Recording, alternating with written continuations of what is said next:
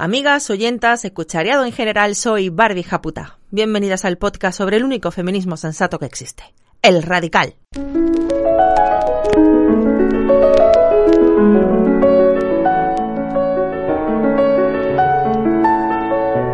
Radio Japuta, el podcast que sueña con la revolución feminista violenta.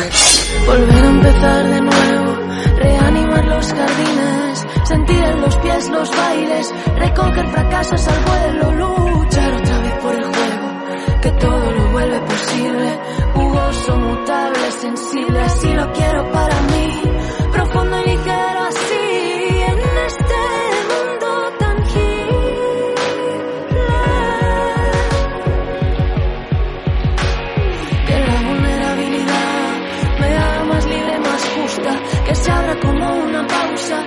Bienvenidas compañeras a esta vuestra radio feminista radical de confianza. Esta semana no habéis tenido muchas dudas sobre el país del que queréis que hablemos y habéis votado con furia por Rusia.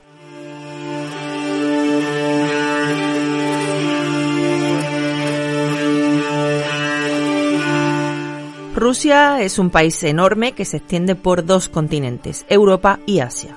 Tiene algo menos de 150 millones de habitantes y es un país muy rico en recursos naturales como el petróleo o el gas natural. Como sabéis, desde hace dos décadas este país está dirigido por Vladimir Putin.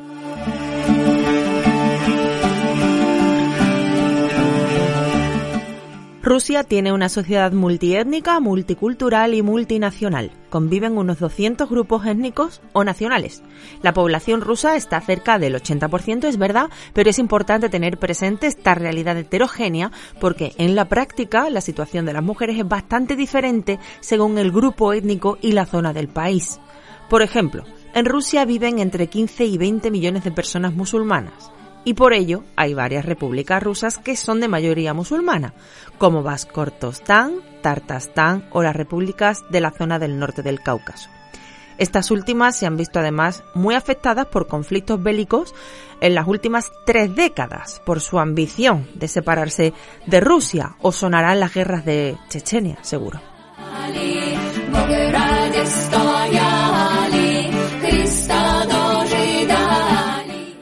En esas zonas la guerra ha hecho que el Islam tradicional que se practicaba ceda espacio frente a corrientes mucho más radicales, con lo que eso conlleva para las mujeres, claro. Porque una cosa son las leyes federales para toda Rusia y otra la realidad, la vida cotidiana, que desde luego es bastante diferente para una chechena que viva en Grozny y para una rusa que viva en Moscú. También hay zonas con particularidades culturales grandes que no son musulmanas, como por ejemplo Yakutia. Y luego, por otra parte, Rusia es un país en el que la fractura entre la vida en las grandes ciudades y la vida en las zonas rurales es muy, muy evidente. No tenemos tiempo para meternos a hablar de todos estos casos particulares porque queremos centrarnos en la situación de las mujeres, pero las nombramos por si os interesa y queréis indagar.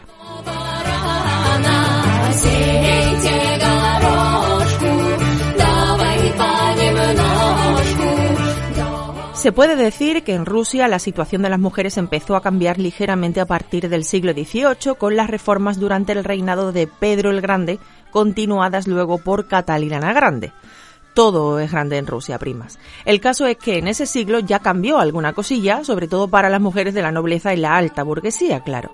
Se abrió la posibilidad de que heredasen, por ejemplo, y algunas empezaron a ganar espacio en la vida pública, saliendo de la reclusión a la que habían estado sometidas en etapas anteriores, cuando las niñas nobles eran criadas en un régimen de aislamiento para garantizar que llegaban puras al matrimonio. Tener vagina siempre ha sido un problema, ya lo sabéis. El que hubiera nada menos que cinco mujeres que fueron emperatrices reinantes, jefas de Estado, en la Rusia del 18, muestra un poco el cambio que se estaba iniciando. Pero para la mayor parte de la población y de las mujeres no nobles, estos pequeños avances ni se olieron. En Rusia la masa de pobres era inmensa y la mayor parte de la población vivió en un régimen de semi-esclavitud, lo que se llamaba el régimen de servidumbre, hasta nada menos que 1861. Haceos una idea.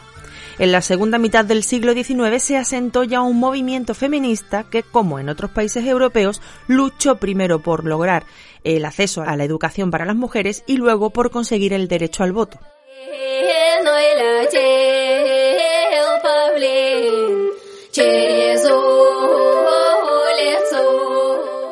Con lo primero se logró un éxito significativo. Desde 1878 las rusas tuvieron acceso a la educación superior y a principios del siglo XX Rusia tenía más mujeres con estudios superiores que la mayoría de los países europeos. El voto costó más y hubo que esperar hasta la primera de las dos revoluciones rusas de 1917 para conseguirlo. Porque ya sabéis que en Rusia, en plena Primera Guerra Mundial, con el país en la miseria y la mayoría de la gente harta de los abusos de los zares y de las clases altas, hubo dos revoluciones en 1917.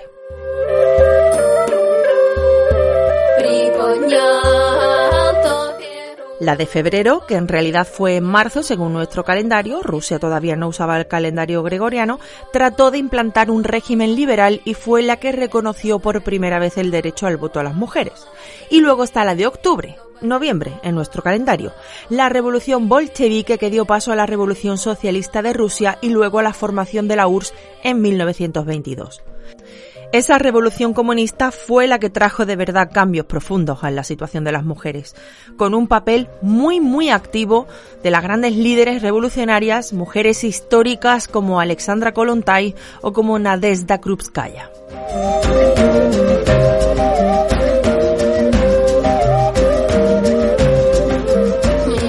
Kolontai, por ejemplo, fue una de las inspiradoras y directoras del Senotdel, el Departamento Especial de la Mujer creado en 1919 y también estuvo detrás de muchos de los cambios de los que vamos a hablar.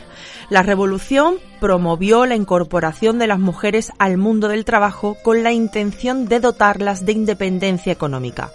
Legalizó el aborto libre en hospitales estatales en 1920, siendo el primer país del mundo en hacerlo, criminalizó las violaciones matrimoniales en 1922 Mención especial aquí a Trump, estadounidense y anticomunista de pro, que decía que como su ex mujer iba a acusarlo de violación si era su mujer. Seguimos. Se facilitó los divorcios, se garantizó derechos y prestaciones para las madres y un larguísimo etcétera.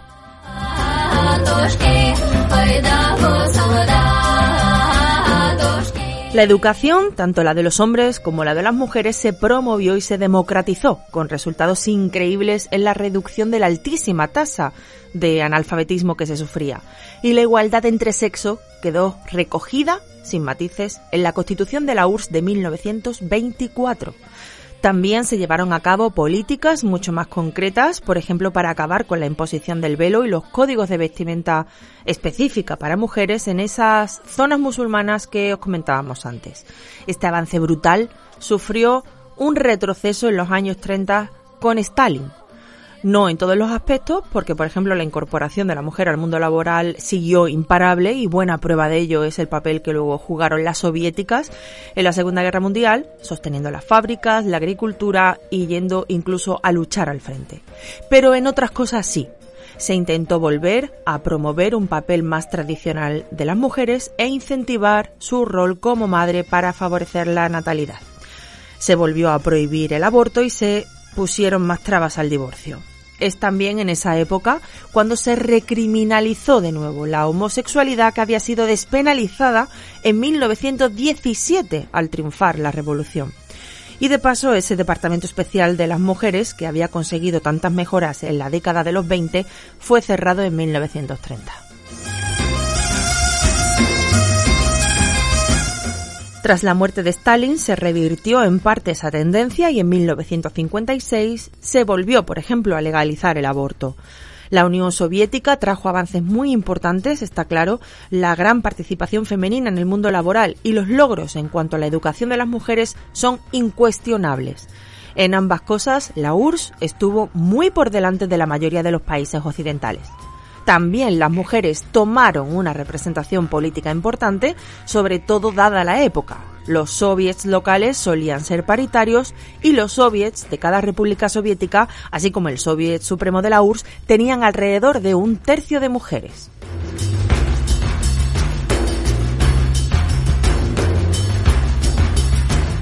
Pero la situación tampoco fue ni mucho menos maravillosa. Las reformas y las políticas que se pusieron en marcha no fueron suficientes para corregir la realidad estructural y patriarcal que arrastraba la sociedad rusa. Las mujeres tenían un sitio en política, sí, pero los cargos de auténtico poder los copaban hombres. Participaban en gran número en el mundo laboral, también, pero los cálculos disponibles hablan de que la brecha salarial era grande. En los años finales de la URSS, las mujeres cobraban de media más de un 30% menos que los hombres, que es un dato que no era peor que el de la mayoría de los países capitalistas, por supuesto.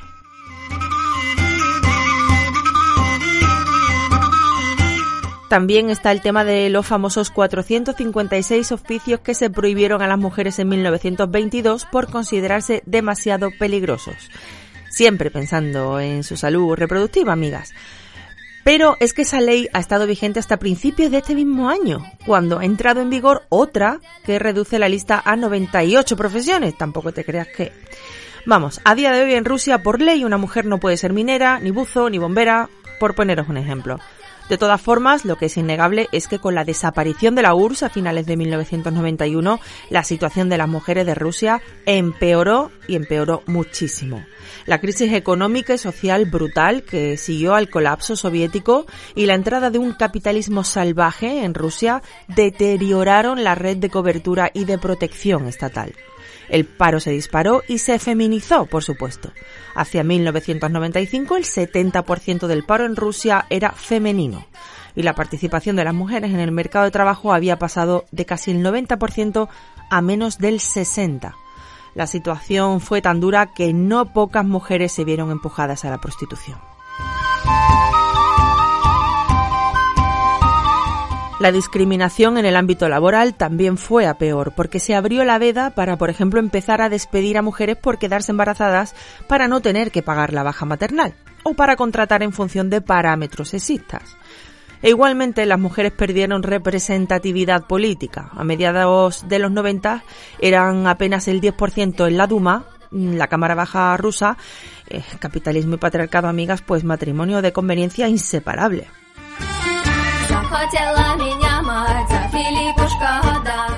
La crisis económica postsoviética terminó y a día de hoy la situación de las mujeres, por ejemplo, en lo que a su participación en el mercado laboral se refiere, es mejor. A nivel educativo es mayor el porcentaje de mujeres de Rusia con estudios universitarios, un 37%, que el de varones, un 29%. Pero aparte de eso, primas, poco más. Hoy día las mujeres son poco más del 30% en la Duma, apenas un 17% en la Cámara Alta y ocupan menos de la cuarta parte de los ministerios. El poder sigue siendo tremendamente masculino. No olvidemos que aunque a algunos sectores de la izquierda española les atraiga la Rusia de Putin, especialmente a hombres, es un Estado capitalista muy autoritario y represor, donde los niveles de corrupción son altísimos y los oligarcas hacen y deshacen a sus anchas. En lo que se refiere a la situación de las mujeres, sobran motivos para preocuparse. La Rusia de Putin está promoviendo claramente los roles tradicionales en base al sexo, con la idea, entre otras cosas, de favorecer la natalidad, ya que Rusia considera que tiene un problema demográfico porque lleva desde los años 90 sin conseguir aumentar su población. Son pocos, a lo mejor, ¿sabes? Putin quiere que más gente vea el fin del mundo. Eso se ha intentado paliar con medidas de muchos tipos, algunas claramente negativas para las mujeres. La nueva ley del aborto de 2011, por ejemplo, impone un periodo de espera de varios días para que la gestante reconsidere su decisión. Además, hace mucho más complicado abortar a partir de la semana 12 de embarazo y un largo etcétera.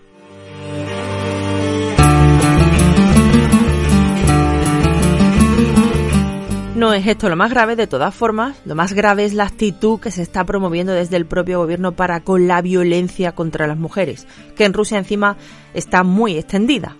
No os puedo dar cifras demasiado fiables porque no las hay.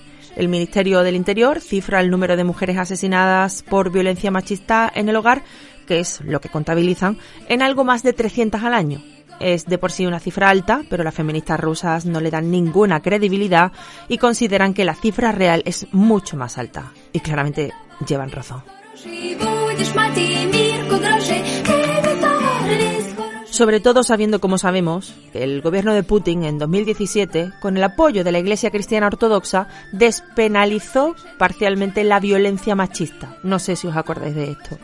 Con solo tres votos en contra en la Duma rusa, se aprobó una ley que determinaba que no habiendo lesiones muy graves y siempre que la violencia no tuviera lugar más de una vez al año, el maltratador, en vez de enfrentarse a una pena de hasta dos años de cárcel, se libraba del asunto con un máximo de 15 días de encierro y alguna multa. Tampoco parece que las violaciones o el acoso sexual se las tomen en serio del todo. Y como en todos los países, también Rusia ha tenido casos mediáticos de violadores que se han ido de rositas.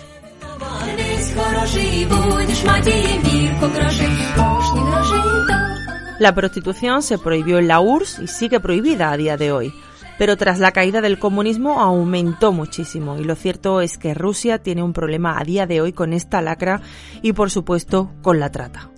Mujeres de las zonas rurales de Rusia sobre todo son engañadas para ser prostituidas en grandes ciudades del país o en el extranjero y Rusia es también un centro de paso para mujeres traficadas a nivel internacional. Las mafias funcionan a pleno rendimiento y es sabido que tienen comprada a parte de la policía, por lo que el problema es difícil de combatir. Tampoco parece que el Estado ruso tenga mucho interés en intentar nada, para que nos vamos a engañar. Hemos visto casos muy bestias, como el de la ciudad de Nizhny Tagil, donde en 2007 se descubrió una fosa común con 15 mujeres y niñas asesinadas por proxenetas entre 2002 y 2005, seguramente por haberse negado a prostituirse después de ser secuestradas.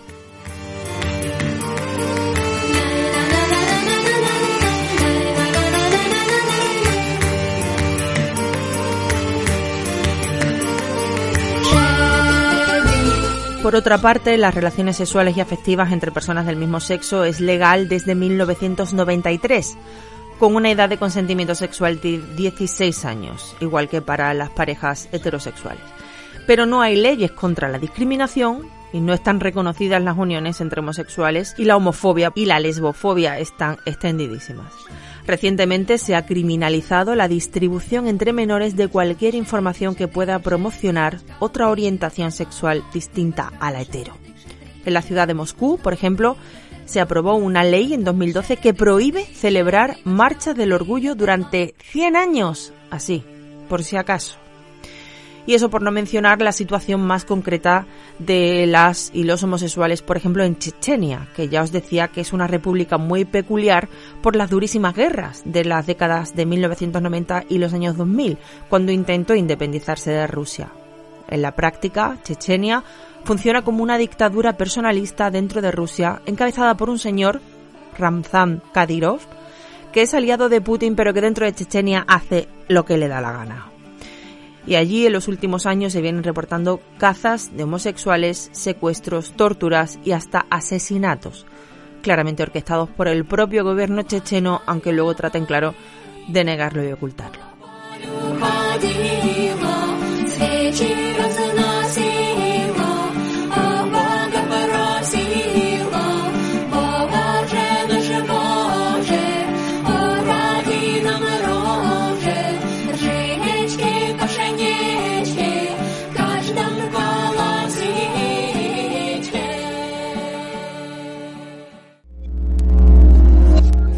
Os quería preguntar una cosa. ¿Alguna vez habéis sentido que ha sido toda la vida la oveja feminista de la familia? La histérica, ¿sabes? La exagerada, la que lo saca todo de quicio. Y claro, pues una empieza a pensar. Empezabas a pensar que estabas un poco loca. Y al ir escuchando experiencias similares a la mía, pues me he dado cuenta. El encontrarnos las mujeres es tan importante. Saber que somos muchas, que estamos en todos lados, que tenemos fuerza. Y sobre todo cuando tengo ganas de quemar algún contenedor, sé que ya no estoy sola. Salgo a la calle como si no fuera sola, como si fuéramos en pandilla, en mogollón. Me da la vida, me hace ser crítica, ser consciente. ¿Y qué más te voy a contar? Que tengo el Nike empoderado.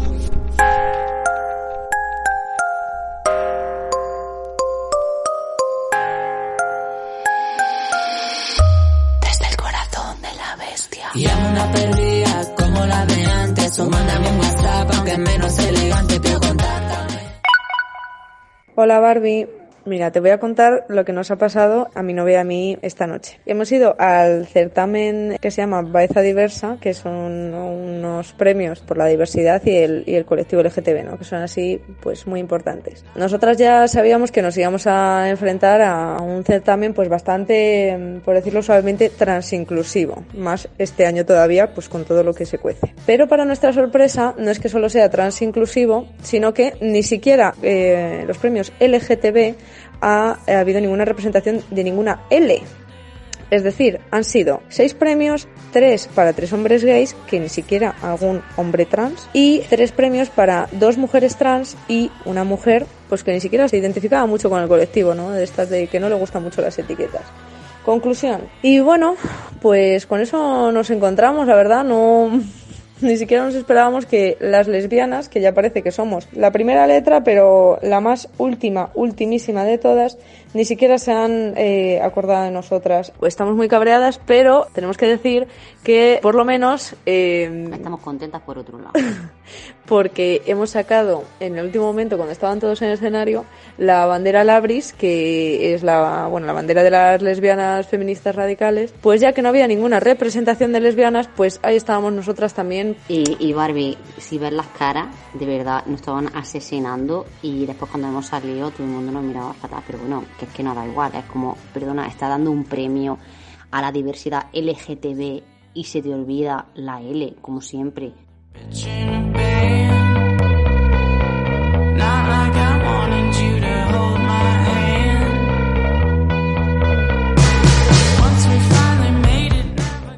¿Qué os voy a contar? Esta corriente, mal llamada transinclusiva, dice que el sexo es una construcción, que es un espectro. La ministra de Igualdad se preguntaba, de hecho, en una entrevista, como sabéis, que qué era realmente ser mujer. Con cosas como, y cito, ¿Cuál es el nivel de hormonas que tenemos que tener para ser consideradas hombres o mujeres? ¿Cuánta talla de pecho tenemos que tener para ser hombre o mujer?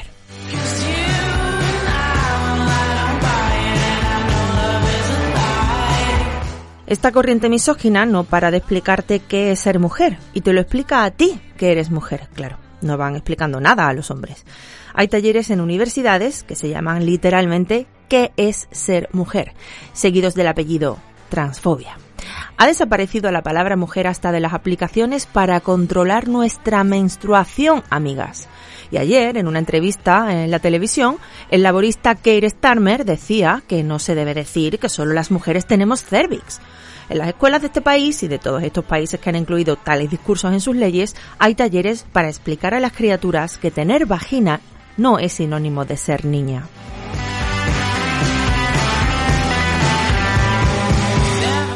Pues bien, solo tienen que mirar sus propios discursos, sus propios certámenes, su propia cartelería, sus propios talleres, por la diversidad, por la transinclusión. Eh, solo tienen que ver cuáles son los debates que ellos y ellas mismas abren y donde ejercen presión.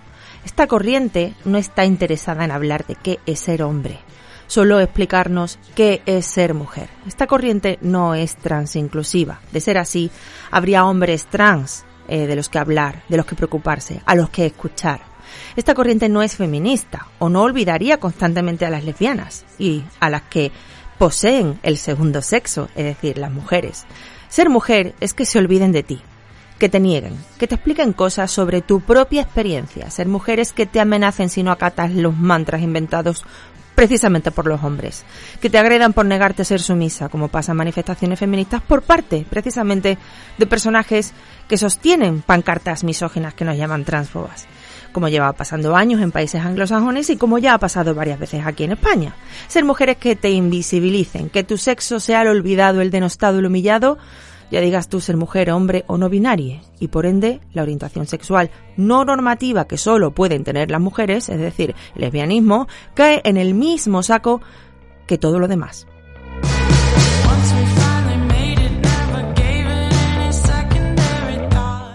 Pero sobre todo, ser mujer es tener sexo femenino. Es que los del primer sexo copen constantemente tu lugar, ya se identifiquen como mujer, hombre o no binario. Porque para hacer el sexo un espectro, ustedes tienen muy claro qué extremo de ese espectro ha de tener satisfechos sus deseos, ¿verdad? Aunque sea en detrimento del otro lado de ese espectro. Señora ministra, para ser mujer no hay que tener una talla concreta de sujetador. Hay compañeras que no tienen pechos, que se los han mutilado. Ser mujer es tener vagina y genes XX. Ser mujer está marcado por la naturaleza. No es ningún debate, no hay que pelear lo contrario, ni empeñarse en convencernos de que el emperador va desnudo.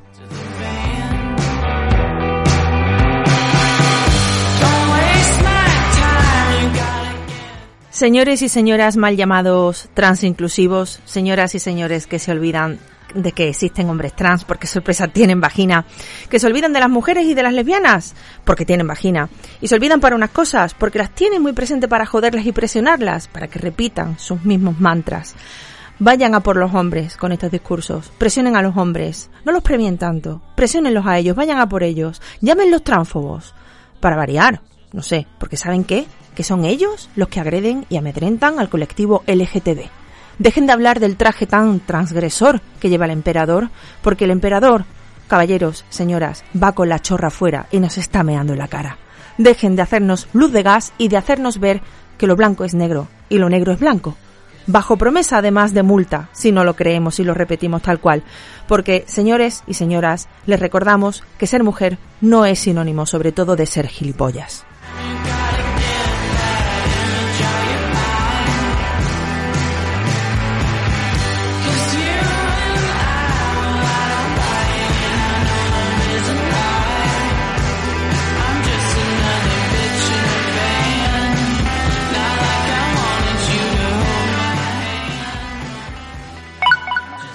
Bueno, yo creo que lo más sano para estos casos es hacer una reducción al absurdo y ya está. O sea, ¿qué quiere? ¿Legalizar la prostitución? Claro que sí, hombre, legalicemos la prostitución, porque hay mujeres que lo hacen por vocación. Claro que sí.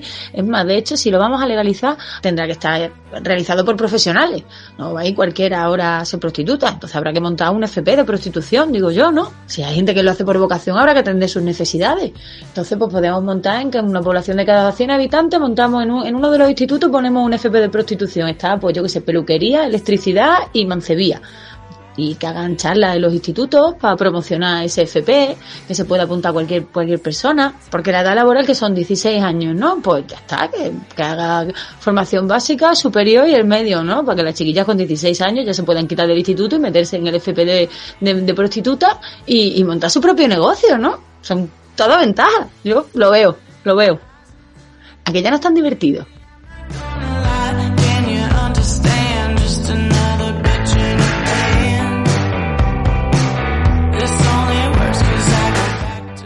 Ese final me ha puesto los pelos de punta, compañera. Me apunto esta técnica también, para contestar.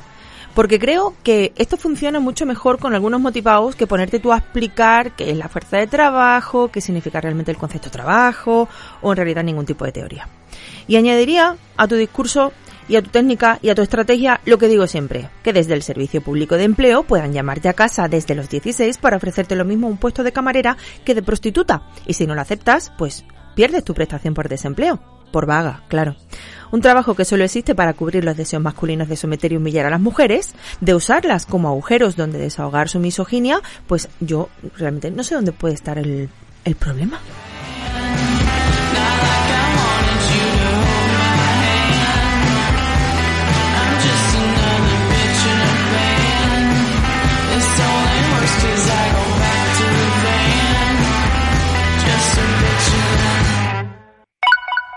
Hola Barbie, este 23 de octubre hay una manifestación feminista en Madrid.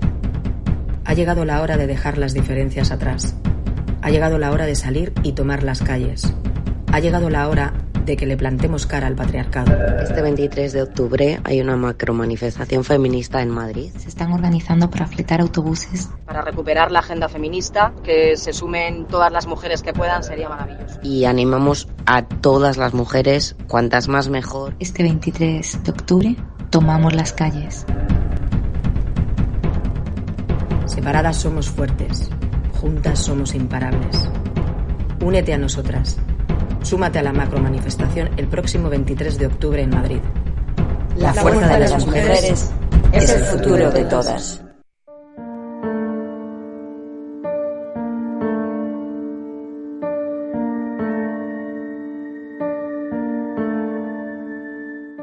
Este audio que hemos escuchado, que he montado con algunas de vuestras voces que nos informaban de este evento, forma parte del vídeo oficial para la convocatoria para la macro manifestación de este 23 de octubre que os dejaré en la web. Con vuestro parrús o acompañadas, preguntad por Facebook, Twitter o Instagram a las compañeras que están tras las cuentas de arroba futuro de todas, que han trabajado muy duro para que llegar a Madrid no sea más fácil. Se están organizando buses y otros medios de transporte desde muchas provincias. Contactad con ellas por estos canales, arroba futuro de todas. Os lo enlazaré en la web, por supuesto, bajo el reproductor de este mismo podcast y ellas se encargarán de poneros en contacto con las compañeras que organizan cada territorio.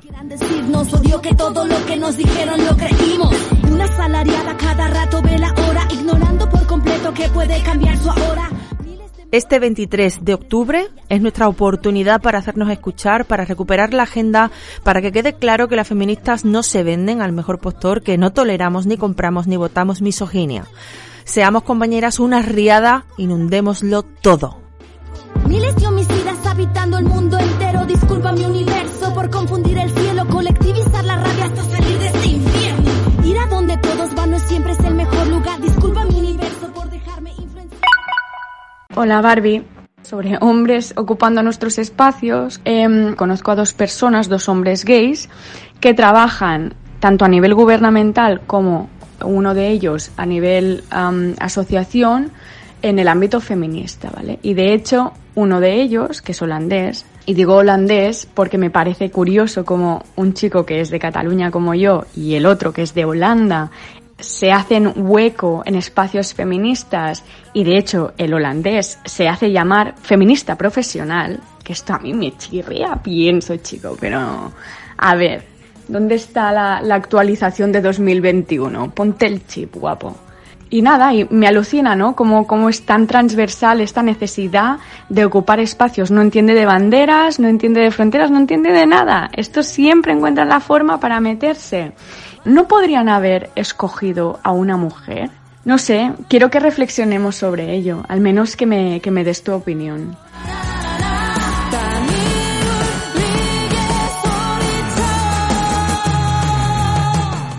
Hola, soy un hombre blanco holandés que voy a pelear por ti, españolita media, y por tus derechos. Si sabré yo lo que te conviene, que no solo que no solo soy feminista, sino feminista profesional. Si es que parece un celebrity de Joaquín Reyer. Encima, según entiendo, ocupa un empleo retribuido que podría estar realizando una mujer. No sé, ¿eh? No sé. Llámame feminazi, llámame embrista, por decir que podría estar realizándolo una mujer. O sea, también por lo de la brecha y tal, ¿no? Que menos que estos puestos específicos relacionados con mujeres sean ocupados por, sorpresa, locura, mm, se me ha ya, mujeres. Lo que sí te aseguro, prima, es que quien le limpia el despacho a estos dos sí son mujeres.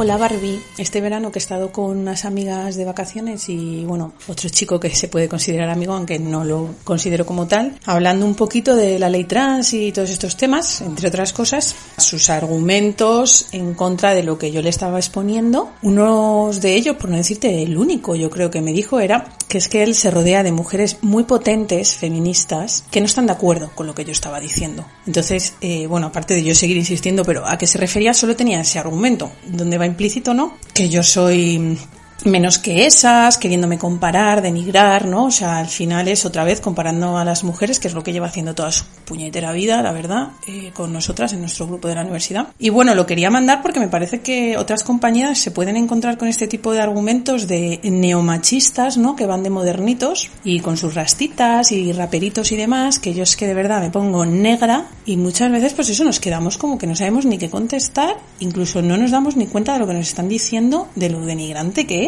eh, tenemos ahora unos argumentos muy sutiles de ciertos machirulos.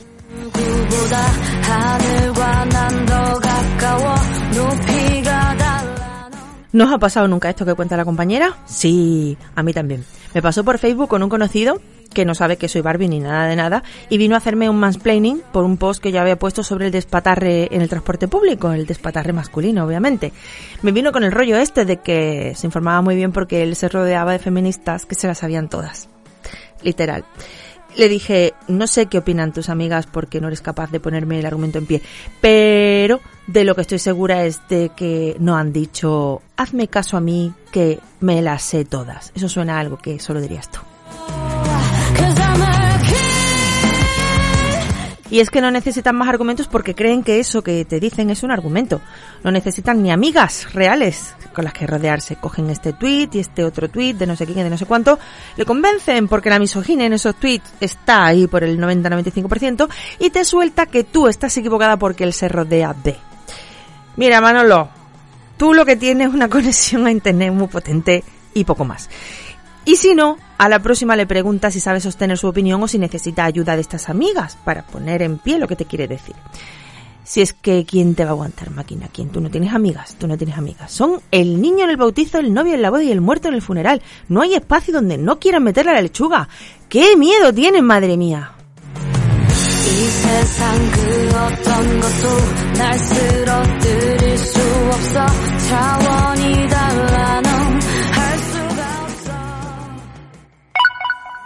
La cosa es que yo vengo de cenar con una parejita, la que hacía un montón de tiempo que no veía. Bueno, eh, hay un súper buen rollo, nos entendemos un montón de cosas, que están muy concienciados en un montón de temas y con las que se puede hablar, o yo pienso que se puede hablar de un montón de cosas relajadamente. En una de estas yo cojo y suelto un comentario como, claro, porque es que las mujeres estamos en desventaja, ¿no? Entonces, entonces me veo a estas dos personas que se quedan como petrificadas. Ella me dice que ella no se siente en desventaja, yo me quedo noqueada no me lo espero, claro. Él empieza a soltar comentarios de machiprogre de libro y entonces yo me llevo súper bien con ellos y ha sido súper guay la noche. No quiero romper este ambiente así tan mágico, tan que, tan guay que había. Tengo tres opciones. O ignorar esto o bajarme a ese nivel, esforzarme un montón, ¿no? Para no hacerles ver que son un poco ignorantes en ese tema, intentar con mucho tacto mm, explicarlo, ¿no? Para no romper el buen rollo.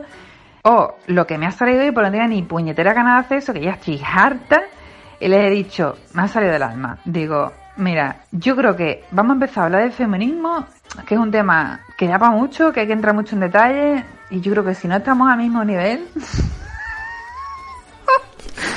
Mejor que lo dejemos. Y claro, ya ahí se han quedado pues con una cara de póker y digo, Dios mío, acabo de quedar como la arrogante más grande de España, ¿sabes? Pero la pregunta es, ¿está mal? ¿O no pasa nada, no? Porque dices tú, joder, si es que es un hecho, yo sé más que vosotros, lo digo y punto, ¿no? Siempre esforzándote para bajarte a ese nivel e intentar que no se sientan gilipollas. Sobre todo el machiprogre. Porque ella, a lo mejor lo hubiera tratado de otra manera, pero ella no estaba hablando, era él. Feminazi, tortillera, dinosaurio, facho, provida, abortera, busca fama, maricón, aliado y careta, machirulo, hipócrita, virgo, rubia, cheta, instabona, chica, feminazi, tortillera. Y me encanta esta canción. A ver, compañera, no. Tú no rompiste la magia, eso para empezar. Y tu respuesta no solo está bien, es que me la voy a apuntar, pero te voy a decir una cosa, para todo. Para cuando digan, ¿y las mujeres no matan acaso? Mira, este tema es más profundo que esto y te veo que no pilotas, no estás a mi nivel, mejor lo dejamos. ¿Es que las plantas acaso no sienten? ¿No te dan pena las plantas? No, mira, este tema veo que, bueno, tú no sabes ni lo básico, me siento una abusona si debato contigo porque no estás a mi nivel. Y bueno, así con todo, porque sinceramente, amiga, es que ciertas personas piensen que soy un arrogante es mucho menos grave de lo que yo pienso de ellos.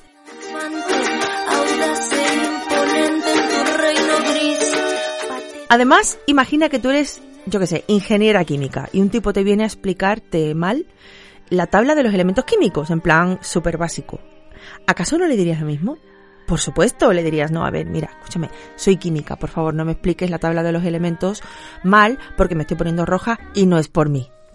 Aquí es lo mismo. No, mira, soy mujer, soy feminista, me estás viniendo como vidas muy básicas, muy básicas que demuestran que no sabes. No me pongas roja, que estamos aquí de buen ro, pasándolo guay. が ¡Ya está! Yo fui, volví, caí y aprendí. Hola Barbie, te hablo desde Colombia. Hace unos años yo salía con un chico y normalmente yo pago lo mío, pero ese día finalmente él terminó pagando. Un mes después, chateando, me dice él que yo soy machista. Yo le pregunto por qué y él me dijo porque te gusta que te inviten yo me sentí muy mal y desde ese día yo me propuse no volver a permitir que un hombre pagara lo que yo me iba a comer o que me invitara. Pero también me ocurría que yo pagaba lo mío y otros hombres se sentían insultados. Entonces una no sabe cómo comportarse con un hombre y también he visto que muchos hombres utilizan el argumento del feminismo precisamente en esto, en, en el hecho de que dejemos que nos paguen una comida o cualquier cosa. Parece que solo les interesa el feminismo cuando nos dejamos invitar. Acá en Colombia es una práctica muy generalizada. Cuando una mujer no es invitada por el hombre, siente que el interés de ese hombre es menor que uno que sí invierte dinero. Yo sé que es algo muy cultural, quizás en España es diferente, pero aquí en Colombia el interés se mide mucho por lo económico y a veces me ha pasado que hay chicos que, que son muy interesantes pero que no me invitan a nada y me siento mal y me siento mal por sentirme mal porque sé que eso tiene mucho que ver con el machismo. ¿Qué opinan ustedes? Gracias.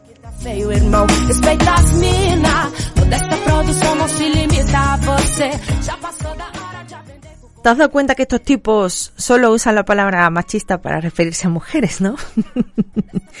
LOL. Amiga, mira, yo creo que tienes que aceptar todas y cada una de las invitaciones. Todas, ahí a saco, aceptando. Que te lo paguen todo. Ganan más, trabajan en curros más agradecidos, tienen más estabilidad y forman parte del sector privilegiado en cada una de las brechas laborales que existen y hay en el planeta que paguen la PESI, que paguen la PESI y la PESI 00. Y además estamos haciendo pedagogía de la buena haciendo eso, porque mira, le estamos mandando un mensaje claro. Mira, me vas a invitar y eso no significa que me vayas a tocar un pelito. Es que, compañera, lo puedes tomar incluso como una retribución por clases particulares sobre feminismo. Es que no hay tantas cenas como para que la balanza se equilibre. Nos sigue saliendo de volver.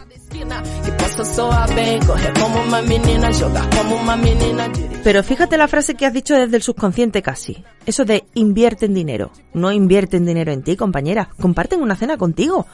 ¿Cuántas veces invitamos a nuestras amigas y nuestras amigas a nosotras? Esta la pago yo, tú pagas la siguiente. Pues con los hombres exactamente lo mismo, solo que tú no pagas nunca a la siguiente y sin culpas. Es un acto feminista recompensar simbólicamente los privilegios que tienen ellos en detrimento de nosotras, porque no se nos olvide el detalle importante de que sus privilegios es en detrimento nuestro. ¿Eh? Importante eso también. Manolo, paga tú el risotto. O Manolo, paga la cena tú solo. Hola Barbie, hola primas.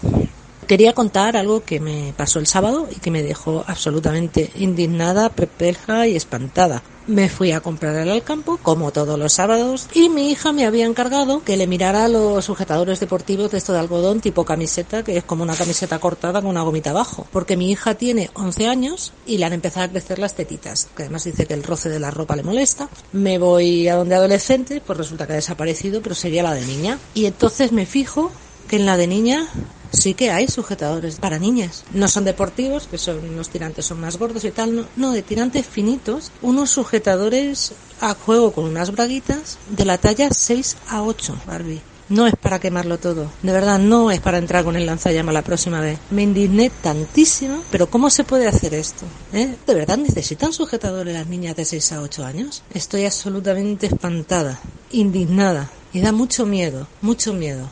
He estado comprobando en los catálogos online, no solo de Alcampo, sino de otras marcas, qué tallas de sujetadores tienen. Pues bien, Kiabi tiene sujetadores para niña desde los 4 años, talla 4, amigas. Los sujetadores para niñas en Tecenis comienzan desde la talla 8.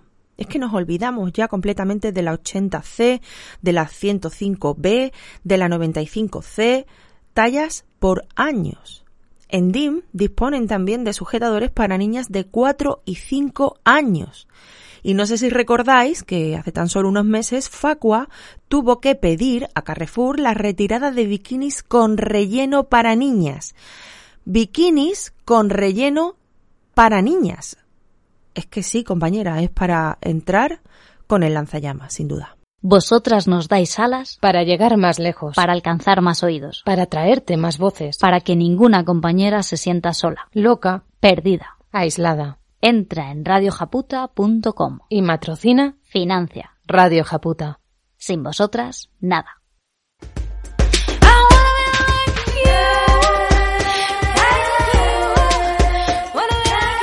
Las chicas y los chicos son iguales, abajo para caro.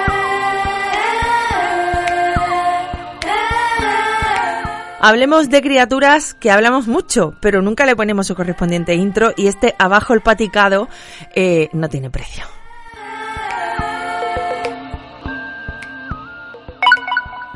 Estaba escuchando a Laura Astorga hablar hacia el principio de Pitufina. Y bueno, quería compartir contigo y con las primas que quien me descubrió el principio de Pitufina sin saber que efectivamente se llamaba así fue mi hijo con cuatro años.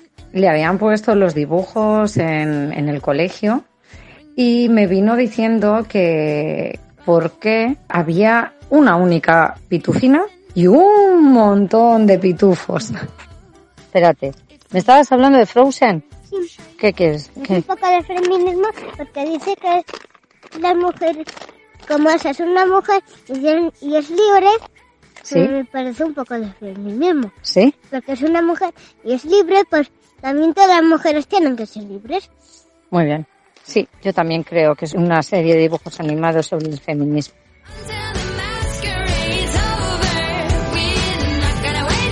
Cinco añitos tiene el hijo de esta compañera y ya te dice que Frozen tiene, ojo, un poco de feminismo a la Diana, amiga.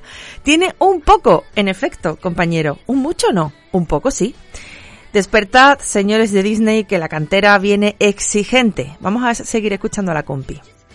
En la primera ecografía en la que ya se empezó a observar el sexo del bebé y me dijeron que era un niño, ahí de repente me quedé abrumada. Me preocupaba porque realmente sabía cómo criar a una niña en el feminismo. Lo que no sabía era cómo criar a un niño en el feminismo porque no, no tenía ni idea de cómo hacerlo.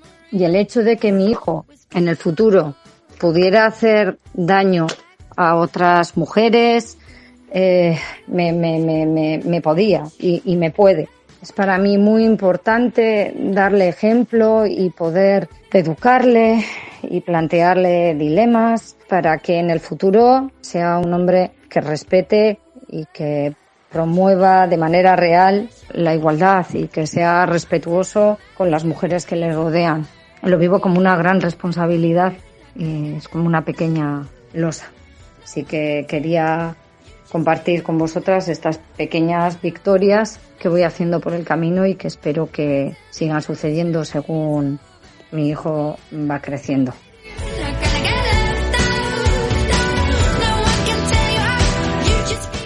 Eh, tal como dice la compañera, no son los mismos mensajes a transmitir los que están dirigidos a niñas que a niños. La educación feminista tiene que hacer balance, teniendo en cuenta la educación sesgada, que sabemos que las criaturas eh, van a recibir fuera de casa. Empoderar a las niñas por un lado y por el otro incidir en el respeto a las niñas y mujeres cuando educamos a los niños, por ejemplo.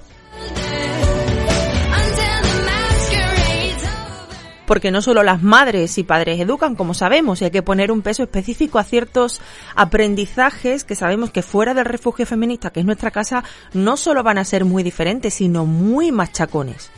Yo no soy madre, solo puedo imaginar lo difícil que debe de ser educar a criaturas en feminismo cuando el entorno es tan, tan hostil. Ya sabéis que tenéis el 636 75 14 20 para vuestros desahogos, porque siempre, siempre, siempre hay compañeras que saben perfectamente cómo es vivir en vuestros zapatos, cómo es sentirse como vosotras, cómo nos sentimos en absolutamente todos los temas que tratamos.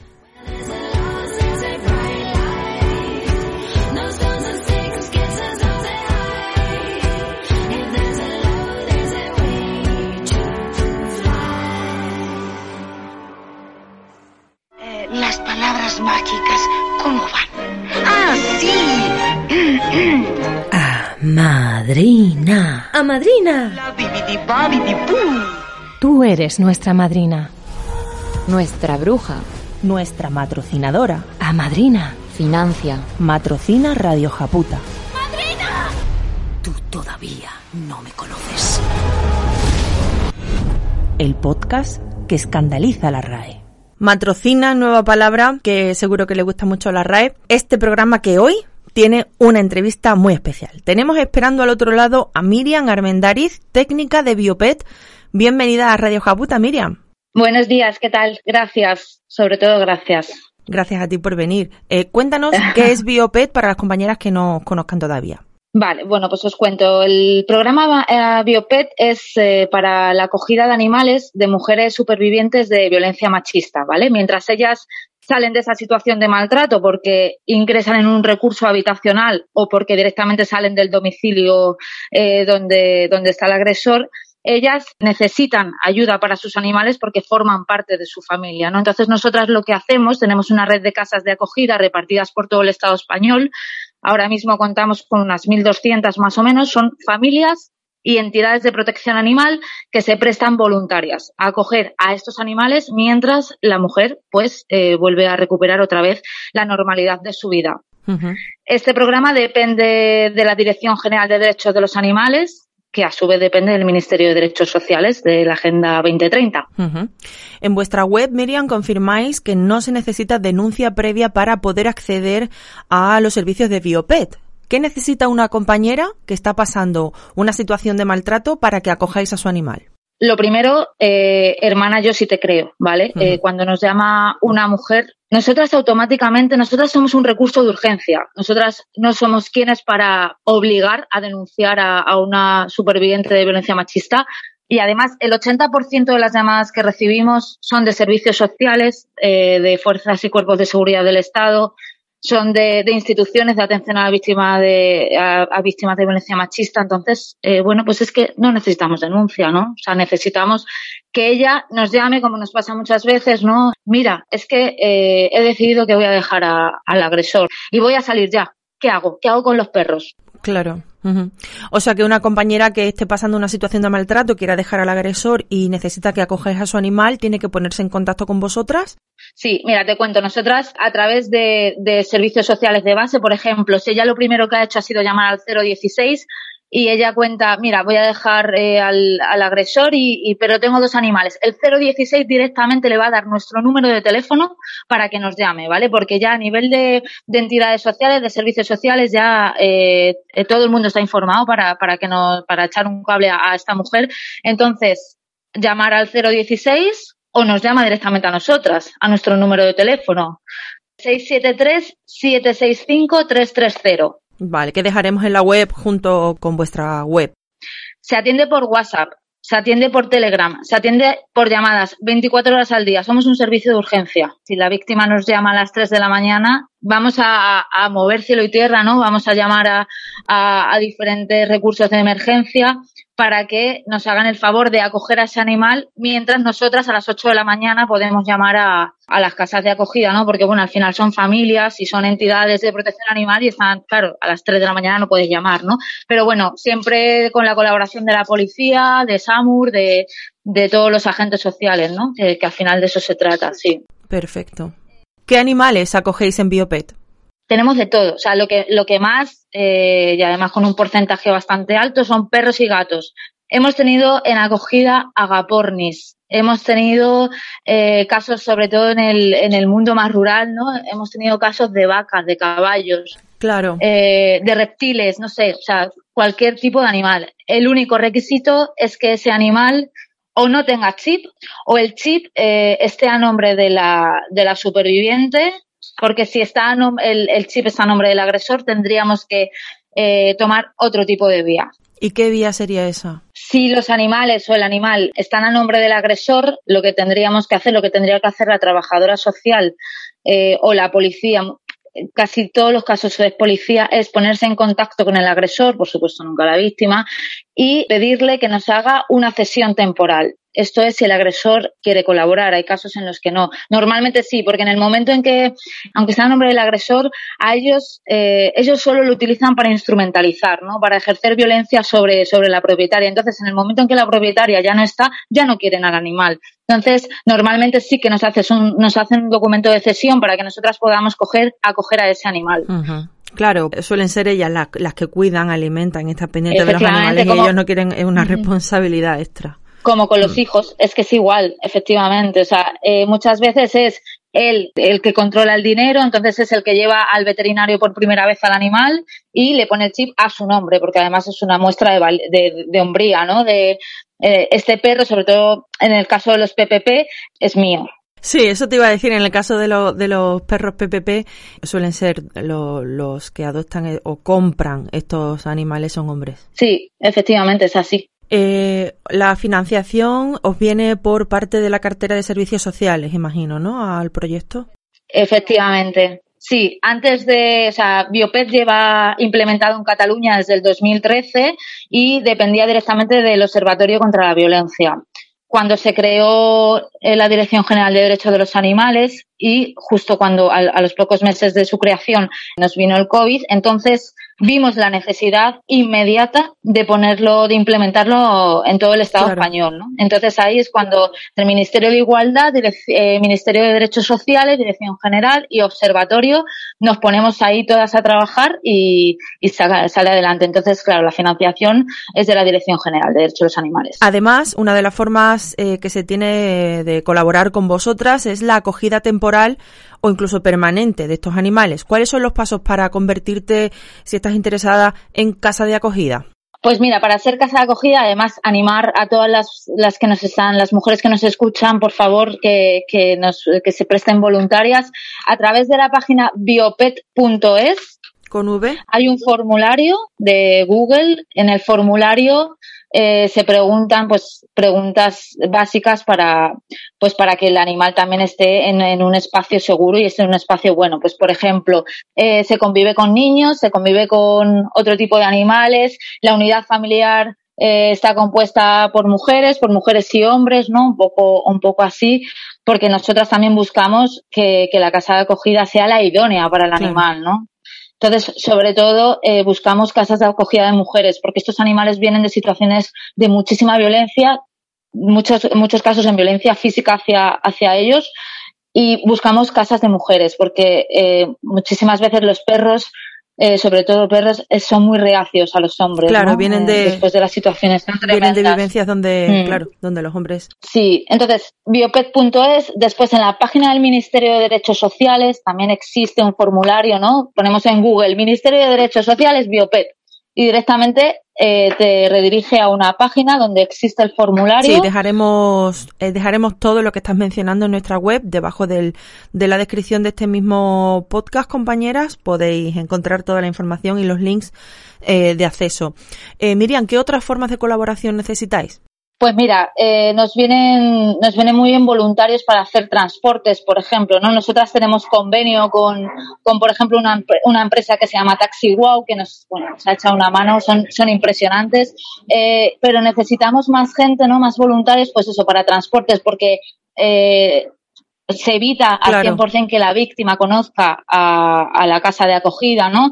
Eh, para el tema de confidencialidad. Entonces, veterinarios que se quieran adherir al, al programa, eh, transporte solitario, eh, solidario, ese tipo de, cosas que también son muy necesarias para que el programa siga adelante. Entonces, bueno, tenemos un dossier específico para la adhesión tanto de veterinarios, de profesionales sanitarios, como de entidades eh, como ayuntamientos, comunidades autónomas.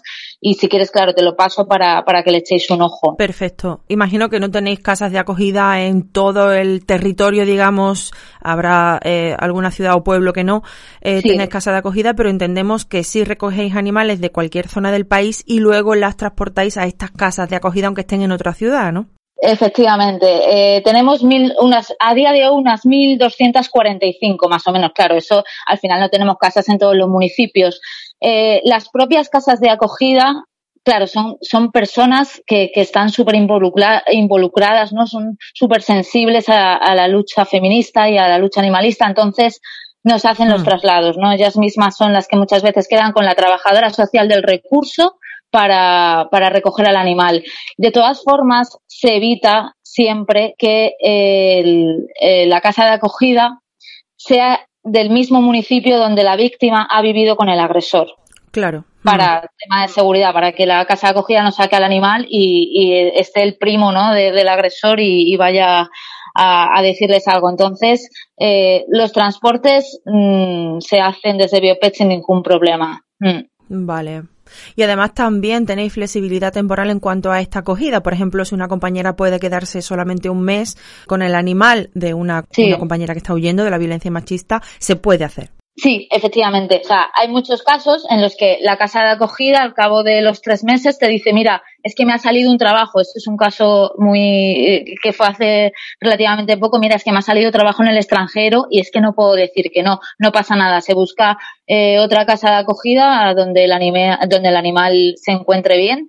Y bueno, sobre todo el, el tema de los tiempos, ¿no? Muchas veces las casas de acogida te preguntan, oye, pero ¿cuánto tiempo va a ser? Pero es que es muy difícil calcularlo, ¿no? Porque una intervención psicosocial plena con la víctima en una institución, pues es que depende de los tiempos, ¿no? Depende de, de qué tipo de institución sea, de qué perspectiva tenga a la hora de, de esa reinserción a, a la vida normal. Entonces, nosotras normalmente siempre decimos de tres a seis meses suele ser la acogida. Pero si la casa no, no puede hacerse cargo tanto tiempo, no pasa nada, buscamos, buscamos otro espacio. Muy bien. Genial, Miriam.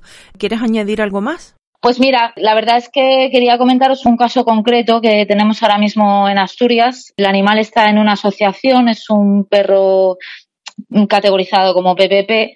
Está en una asociación, están, estamos junto con esta asociación buscando una adopción porque... Perdona, este- perdona, eh, que hay a lo mejor compañeras que no saben que eh, razas PPP son razas potencialmente peligrosas. Sí, están categorizadas como potencialmente peligrosas, aunque bueno, eso esperemos que cambie pronto. Son perros, pues, Rottweiler, Pitbull, ¿vale? Que, que están categorizados. Y entonces es más difícil dar en adopción. Entonces, el caso de, de, esta, de este perro es que está en una asociación porque el agresor eh, ha asesinado a, a la propietaria y el animal ha pasado directamente a esta asociación. Estamos buscándole adopción. Está en Asturias y la verdad es que si alguien, si alguna familia estuviera interesado en, en adoptarle, pues que nos llame por teléfono y, y lo gestionamos. Es un caso bastante duro. Ya, ya, ya veo.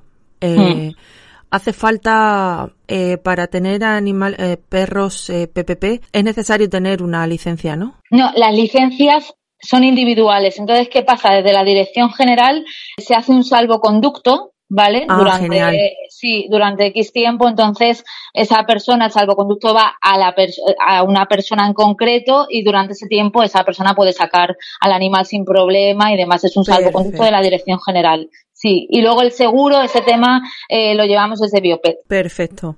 Vale, Sí. vale, vale. Pues bueno, a ver si os contactan, gracias a que nos escuchan muchas compañeras, a ver si os contactan. Sí, por favor, es sobre todo eso, sí. Un Mm. perro potencialmente peligroso no es un perro peligroso, es un perro que potencialmente pues puede ser si se le fomentan ciertos comportamientos puede ser por su peso por su fuerza eh, más peligroso que otro pero eh, es, es verdad que está mal está mal categorizado eh, Sí, llamarlo así efectivamente. porque parece Claro. que, de, que, que de base son perros peligrosos y no no existen los perros peligrosos solamente No. Mm. se enfatiza, si, si tú quieres que el perro termine haciendo unas determinadas cosas, ¿no? Que al final, bueno, por eso también son adoptados mayormente por hombres, ¿no? Efectivamente, claro. Es lo que hablábamos antes, ¿no? Que al final Sí. eh, los hombres son los que, los que sobre todo compran, eh, Compran, este tipo sí, de, de razas. No, no, Sí. no, te lo, no te lo encuentras fácilmente para, para adoptar nunca, ¿no? Sí. Miriam, pues muchísimas gracias por estar aquí y por contarnos tu, tu trabajo, vuestro trabajo, vuestro proyecto, que es un proyecto precioso y, que alivia, alivia a estas mujeres, ¿no? Que estas compañeras que, que van con la culpa a todos sitios y bueno, por esta parte, por la parte de, de, de sus animales pueden estar un poco más tranquilos. Efectivamente, sí. Sobre todo la, la tranquilidad de saber que van a estar en buenas manos y que van a estar cuidados y protegidos y lejos de, de violencia hasta que ella, pues bueno, vuelvan a recuperar su vida. Muchísimas gracias, Miriam, por haber estado en Radio Japuta. Gracias a vosotras por darnos voz en, en vuestro medio, Por supuesto. que es maravilloso, por supuesto. Y, y nada, cualquier cosa que estamos. Muy bien, muchas gracias, Miriam. Un Un abrazo. abrazo. Adiós. Adiós. Radio Japuta, podcast feminista radical. Yo no soy esa. Yo no soy esa que tú te creías, La paloma blanca que le baila el agua, que ríe por nada, diciéndose a todo esa niña sí, no. Esa no soy yo. Hoy tenemos de vuelta la sección de Yo no soy esa para hablar de discapacidad y feminismo y para ello tenemos con nosotras de nuevo a María Fontela. Bienvenida compañera, ¿cómo estás? Hola Barbie, hola prima. Pues no sabes las ganas que tenía de volver y darle caña al patriarcado capacitista. Veo que os ha sentado bien el paro en veraniego y que venís con fuerza. Pero primero, déjame que te ponga el audio de una prima sobre vuestro último capítulo. Lo de la estampita me ha pasado 20 millones de veces. Y de encontrarme una monja por la calle y de dármela. Otra cosa que me pasa es que no me miran a la cara. Yo puedo ir a un establecimiento, yo puedo ir a donde sea y no me miran, miran a mi marido, a mí no. Marido que por cierto la gente da por hecho que es mi hermano, totalmente, o incluso que es mi hijo, porque es como si ya rueda, es que eres vieja, ¿sabes? Eso entre millones de cosas. Ahora quiero ser madre y estoy recibiendo un brutal rechazo por parte de la sociedad. No todo, pero gran parte. Como si una persona en silla de ruedas no pudiera tener, tener hijos. De hecho, me ha llegado a decir más una persona directamente. Y compañera, eh, María, ¿te has quedado muda? Sí, la verdad que me he quedado mm, estupefacta. Me alegra muchísimo, muchísimas gracias, prima, por, por la generosidad de, de, querer compartir con nosotras también tu testimonio. Y me alegra muchísimo, nos alegra a las compañeras que hacemos la sección, que te sientas identificada, que sientas que no estás sola. Y de verdad, desde aquí queremos animaros a, a todas las que nos escucháis y, y nos seguís, que nos mandéis audio al, al, WhatsApp del programa con lo que queráis, al 636-751420, que, que queremos escucharos y que esta sección eh, sea de todas. Estupendo, hija, qué comienzo. Escúchame, al lío, ¿de qué vamos a hablar hoy? Pues hoy traemos un buen melón que ya nos iba tocando abrir. Hombres machistas con discapacidad. Entiendo, entiendo. Por una parte son hombres que te resuena el no los critiques, son hombres. Y por otra, la condescendencia para con las personas con discapacidad. No te metas con ellos, pobrecitos, ¿no? Eso es lo que piensa la mayoría de la sociedad. Pero es que tener una discapacidad no te convierte en un ángel caído del cielo, como piensan los capacitistas. En los hombres con discapacidad, el patriarcado está tan presente como en el resto de hombres. No debería sorprender a nadie tampoco.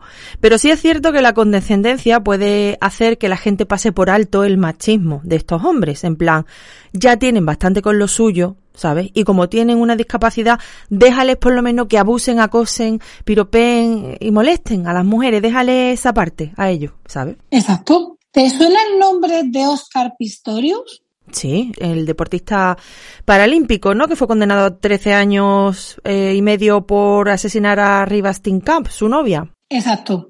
Pues aún se le sigue considerando, cada vez menos, por suerte, un ejemplo de superación. La BBC ha sacado un, un documental sobre él. Y por lo que me han contado, porque yo de momento no lo he visto, porque me pongo mala, nada más que con el tráiler, en él no se menciona arriba Steenkamp. No hay que centrarse en los pequeños detalles. Matar a tu novia de un escopetazo es algo que le puede pasar a cualquiera. ¿eh?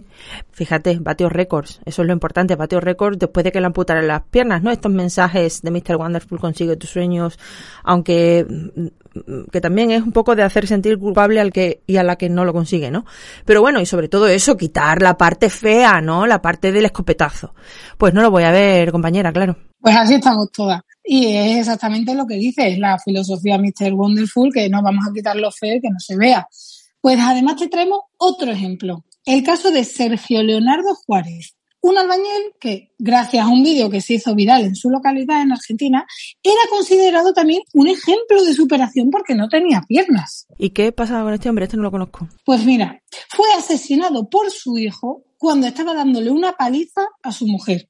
Y si googleáis su nombre, veréis que, aunque indican que estaba maltratando a su mujer y madre de su hijo, lo cierto es que hablan de él como la infortunada víctima que fue salvajemente asesinado por su hijo. Madre mía, que no estaba dándole una paliza, estaría dándole la enésima paliza hasta que su hijo dijo basta, claro. La discapacidad no te convierte en un ser angelical. Nadie está a salvo del machismo. No sé por qué esto es tan difícil de entender para algunas personas. Pues sí, Barbie, sí. Pero por si alguien no da crédito, hemos pedido a las primas que nos manden audios para profundizar este tema del machismo y los hombres con discapacidad. Y está atenta y flipa. Dentro audio. Yo he trabajado mucho tiempo en el sector de la discapacidad y no deja de sorprenderme la poca predisposición al análisis que tienen algunos hombres con discapacidad cuando se trata del machismo que vivimos las mujeres. Y me refiero a hombres que viven en su propia piel discriminaciones muy concretas, ¿no? Que se supone que están concienciados, que son aliados, que conocen estos temas porque trabajan por los derechos del colectivo y sin embargo luego no se cortan un pelo en ser paternalistas, en infantilizarte o ser condescendientes en general con las mujeres. El mansplaining, manterrupting están a la orden del día, incluso también la cosificación y el baboseo en determinados ámbitos. Ojo, por supuesto, en casos puntuales, pero mm, me sorprende y me enfada porque eh, luego son personas que tienen muy claro em, cuáles son sus derechos y cuándo ellos están siendo discriminados. Sin embargo, empatía cero.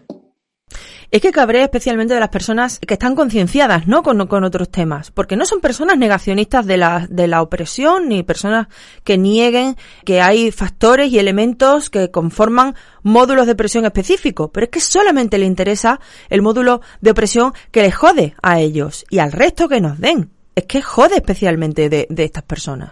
Sí, señora. Además, son totalmente conscientes de la discriminación por la discapacidad y la reivindican. Porque para sorpresa de nadie, quienes nos representan a las personas con discapacidad son ellos, por ejemplo. Otra muestra de la sensibilidad que tienen con lo que nos pasa por ser mujeres. El pasado 19 de agosto mataron a una mujer vendedora de lotería, mm. que supongo que habrás oído algo porque ha sido bastante viral. Sí, por desgracia lo conozco. Pues bien, el máximo responsable de la entidad para la que trabajaba, un hombre con discapacidad, publicó una columna en un periódico de gran tirada con el título Nos ha tocado. Como si fuera la misma lotería que ella vendía. Nos ha tocado. Hostia. Ese artículo además no tiene desperdicio. En cuanto a condescendencia, capacitismo. Según él, ella era un ángel caído del cielo. Y falta de análisis del motivo por el que Isabel murió, que fue por ser mujer. Que no se nos olvide. Efectivamente no murió por ser lotera, no murió por no, murió por ser mujer, obviamente. Nos ha tocado. Telita, telita, el señoro. Os dejaremos, por cierto, enlazado este artículo para que veáis el nivel del señoro.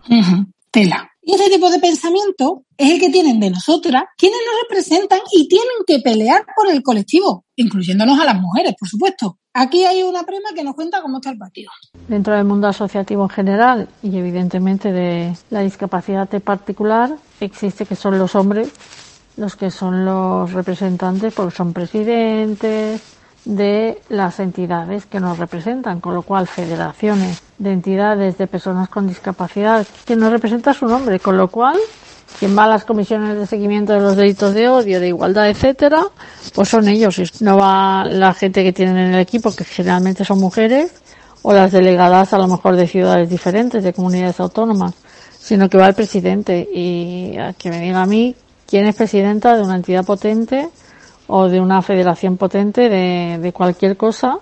Y ya digo, la discapacidad no se queda atrás en esto. Con lo cual, quien habla por nosotras son ellos. Siempre. Es verdad que como en otras esferas, aquí también son los señores los que ocupan el espacio en prensa, todas las fotos, todos los puestos de responsabilidad, vídeos de noticias sobre temas de discapacidad, siempre son ellos en todos sitios. Te cuento, no hay datos oficiales, qué, raro, también. Pero nosotras, porque somos así de, de estudiosas, hemos hecho un estudio de las 10 organizaciones más potentes a nivel estatal en el campo de la discapacidad, como es el CEMI, COCENFE, FIAPA, ASPACE, etcétera. Adivina, ninguna de ellas está presidida por una mujer. Ninguna. Es que, María, a, veces se te olvida que, a las mujeres es que nos gustan otras cosas.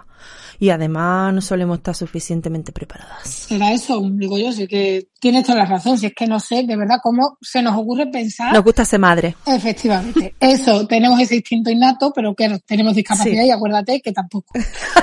Para muestra un botón también. Como ya sabemos, que no solo se divulga de teoría, te dejo el testimonio de una prima que también nos deja clarito lo que nos pasa a nivel de representación. En una de las elecciones que hubo a miembros de juntas directivas de entidades de personas con discapacidad, es decir, todas las personas de la Junta eran personas con discapacidad, resulta que eligieron a siete hombres, como siete hombres y una mujer solo. Entonces, pues lo típico, pues ya, tío, eh, al señor presidente, oye, ¿te parece normal que haya siete tíos y una mujer? Eso no es normal. Es que no hay mujeres con discapacidad que puedan a cargo de responsabilidad y tal. Y la justificación siempre era, ah, no, no, no, es que vamos a hacer un consejo asesor, claro, un consejo asesor evidentemente formado por esos hombres a los que ya ha elegido. Y este consejo asesor va a elegir a mujeres que estén en cargo de responsabilidad. Digo, ole tu huevo. Ole tu huevo, nunca mejor dicho, vamos. Es que además... No, no, no, espera, espera, espera, espera, espera, no corra, que no ha terminado, todavía queda. Sigue, sigue. En reuniones de entidades de personas con discapacidad, una de las primeras reuniones que tuve, el presidente empezaba a presentar a todos los miembros de la mesa. Entonces empezaba el señor García, el señor Pérez, el señor González, y luego decía, cuando presentaba a la mujer empezaba, y Antonia, Pepa, Juana. No, por favor, no, por favor, no, no, no, no, no. Qué mal lo paso en esta sección. Bueno, riéndote por detrás. Escúchame, encima de que os ocultan, ¿eh? y no estáis en primera línea nunca, vamos que te voy a contar a ti, igual que, igual que por este lado, igual que por estos lares, las veces que conseguís aparecer sois las asistentas con nombre de pila. Efectivamente, que esto no lo escucho, no, no lo cuento de oída, que por eso me reía. Que es que me ha pasado a mí, que solo han dicho mi nombre y ni siquiera mi puesto de responsabilidad. Es decir, yo he llegado, han dicho, aquí está María. Y yo digo, bueno, pues vale. Y entonces yo, yo misma me he tenido que presentar y decir, hola, buenos días, sí, soy María Fontela y trabajo eh, no sé dónde. Que es un puesto de responsabilidad, además, vamos. Sí, sí, que no lo puedo decir. Claro, claro, claro. Y esta es María, mi prima de Bormujo, que ha venido a enterarse de que es un trabajo real. La tenemos ahí sentadita. Efectivamente, así te sientes. Mm, Y si, y, y- y si llegas a sentirte así, porque a veces tú dices, bueno, ¿y para qué he venido? Pero espera, espera, que todavía viene en curva. Vamos a hablar ahora del tema de los cuidados. Marta, dentro audio. Tuve un compañero de trabajo con una discapacidad física que hablando de tener hijos y tal, pero le pregunté, oye, pues ¿y por qué no te lo miras para, yo qué sé, para adoptar, para hacerlo por tu cuenta, para crear una familia por tu cuenta, que sea monoparental? Y me dijo que no, que tener hijos conllevaba negociar con una mujer y que eso no. O sea, Barbie, el tipo, ¿vale? Lo que buscaba, con todos sus huevazos, ¿eh? Es decir, no, no, yo no puedo hacer un hogar monoparental por mucho que yo quiera ser padre, porque necesito una mujer que cuide a esa criatura. Y que además, esa mujer no tenga yo que negociar con ella, que haga lo que yo quiero que ella haga. ¿No? Efectivamente. Ahí su huevo, claro. Menos mal que no va a ser padre, que ha decidido que no. Gracias, señor. A ver, Barbie, también es que es que no les tenemos ni una mijita de empatía. Ni una. ¿Cómo van a hacer ellos hogares monoparentales con el trabajo que da eso? Claro. ¿Qué sabremos nosotras de, de lo que es eso, verdad, hija? Claro. Si aparte además de ese hombre, tienen una discapacidad, Es que pobrecito. claro. Necesitarán que su madre, su hermana, su prima, la vecina del cuarto, les cuida a las criaturas. Que ellos que no ellos pueden. no pueden hacer nada. Hombre, y encima ya currando. Vamos, ya estamos pidiendo pa' nota. Es co- ay, si las mujeres supieran de qué está hablando él. ¿eh? ¿Verdad, hija? Mira, ya me estoy empezando a poner malita. En esta línea, una prima nos ha mandado un audio. Chicas, con el tema de los hombres con discapacidad, pero a ver, si es que estamos en una sociedad patriarcal y ellos están acostumbrados a que se lo hagan todo y a que le pongan la mesa y a que le quiten la mesa y a la cultura de los cuidados. Pues imaginaros cuando tienes una discapacidad, pues ellos lo de ser capacitista, no sé capa- ellos les da igual, si ellos quieren lo mismo, pues que le atiendan, tener una persona que les cuide, su madre, su tía, su cuidadora, quien sea, normalmente una mujer. Además, si solo hay que verlos, cuando estás en, en eventos o en actos, fijaros en las actitudes de ellos y las actitudes de ellas. Fijaros, ellos siempre tienen a alguien que le llena el vaso de agua, al margen de su discapacidad, ya no entro aquí porque hay gente que se lo puede hacer, o hay gente que con un pelín de esfuerzo se lo puede hacer, pero no, la ley del mínimo esfuerzo. Solo hay que verlos. Así que, ¿qué vamos a esperar? de, la, de los hombres con discapacidad. Pues lo mismo que de los hombres en general, pero además con el añadido ese. Y hay muchos incluso que los cuidan mujeres con discapacidad. Claro, claro. Son los príncipes de Zamunda, vamos, que los sirvientes movían el cepillo de dientes por él. Lo que a mí me flipa es que no tengan la necesidad de hacer ni lo más mínimo que puedan y que encima sean mujeres con discapacidad, en muchos casos quienes tienen que cuidar a hombres con discapacidad. Bueno, y para colmo, algunas veces las mujeres con discapacidad tienen más limitaciones que ellos, como esto que nos cuenta esta prima. Otra cosa que me pasó con mi expareja fue que estábamos visitando una ciudad, se nos hizo de noche. Claro, yo tengo una discapacidad visual que se manifiesta en una ceguera nocturna bastante importante. Entre que se había hecho de noche y que había muchas cuestas, nos estaba costando movernos. Total, que decidimos pedir un taxi. Viene el taxi, él se monta dentro del taxi, el taxista no puede plegar la silla y mi expareja me dice, oye, pliega tú la silla. Claro, yo bastante tengo con llegar a mi asiento y no darme con ningún obstáculo. O sea, es lo único que yo tenía que hacer realmente. No estaba en situación de plegar la silla, la verdad, porque yo de noche no me apaño. Pues después se lo dije, le dije, oye, me has sentado mal. Ya no es siquiera el qué me has dicho, es el cómo me lo has dicho, que es peor aún. Y bueno, me dijo que es que, que pero que de qué me quejaba si lo único que tenía que hacer era tirar de un cordel. Pero si tiene que tirar de un cordel, tira tú, coño. O sea, es que... Y se queda tan ancho el macho. O sea, que le da igual que su pareja se estampe, pero tira de la cuerda. Pues tira tú. Efectivamente, sí. Y además, ridiculizando sus sentimientos, cosa también habitual cuando las mujeres con discapacidad expresamos nuestras necesidades. Es decir, que ellos son muy machotes, pero sois vosotras las que tenéis que hacer el trabajo duro. Bueno, lo de machote, machote, no sé, pero mira lo que falta algunos. Y no pocos. Yo salí con un hombre con discapacidad física, iba en silla de ruedas y un día me espetó que las mujeres nos creemos un trofeo y que él cuando iba a la universidad, que tenía como 10 años más que la mayoría de sus compañeros, que se podía haber tirado a todas sus compañeras tirando de la pena, pero que claro no lo hizo porque eran muy jóvenes. ¿En serio? ¿En serio? ¿En serio es consciente y lo dice en voz alta de que tira de la pena para provocar pena en mujeres y que tengan sexo con él por pena? ¿Y eso es algo bueno que decir de uno mismo? ¿En qué universo? ¿Qué es añadir un nivel más a la, a la manipulación? O sea, ¿qué esperpento, amiga? Pues es bastante frecuente encontrarse ese tipo de discursos en los hombres con discapacidad. Pero Madre de Dios. que todavía podemos subir el nivel. ¿eh? Tenemos otro audio que sube el nivel un puntito más. No, por favor. Agárrate, ¿estás sentado? Yo veo que es un diván. Venga, dale. Dentro audio. Hace 10 años yo trabajaba en un centro especial de empleo y me llevaba al trabajo un compañero de unos 40 y 50 y tantos que iba en coche y le pillaba de camino. Pues un día en el coche me estuvo contando cómo se quedó él con la discapacidad. Él tiene una discapacidad sobrevenida por un accidente de trabajo que le había afectado a la espalda. Y cuando me lo estaba contando me suelta, y yo tengo discapacidad por culpa de mi exmujer.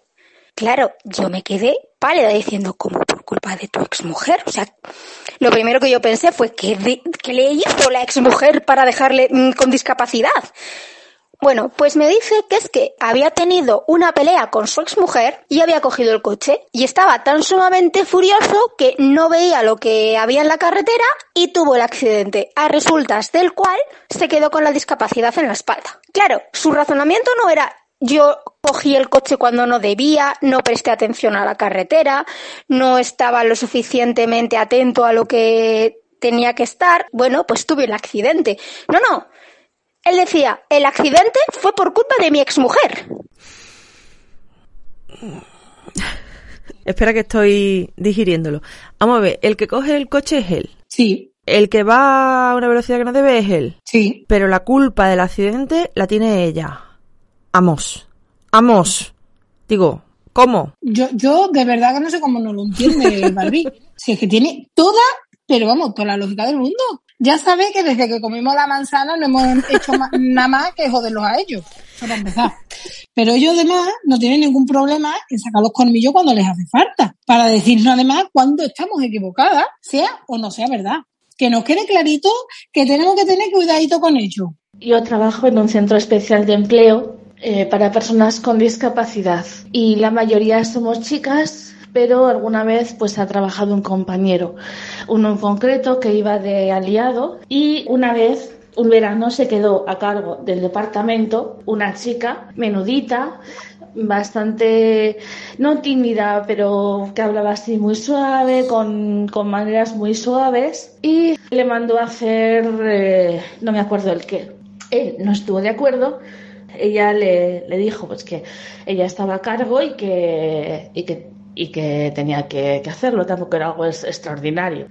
Total, que este chico, que era bastante alto, se levantó y se puso frente a, a mi compañera que era delgadita y pues bueno, menudilla, y se le puso a, a y a decir que si era la mamporrera de, del jefe y cosas semejantes, intentando avasallarla. Por supuesto, yo le comenté que había hecho un uso indebido de sus privilegios como, como varón, que era tanto que se daba de, aliado que se diera cuenta de que eh, las mujeres estamos socializadas en el miedo a la violencia masculina y que al haberse levantado y haber tenido esa actitud con mi compañera, lo que había hecho era una machunada como un piano y todavía me lo quiso rebatir diciendo Total. que no, que, que, que, no había hecho uso de, de ningún privilegio y no tenía ningún privilegio.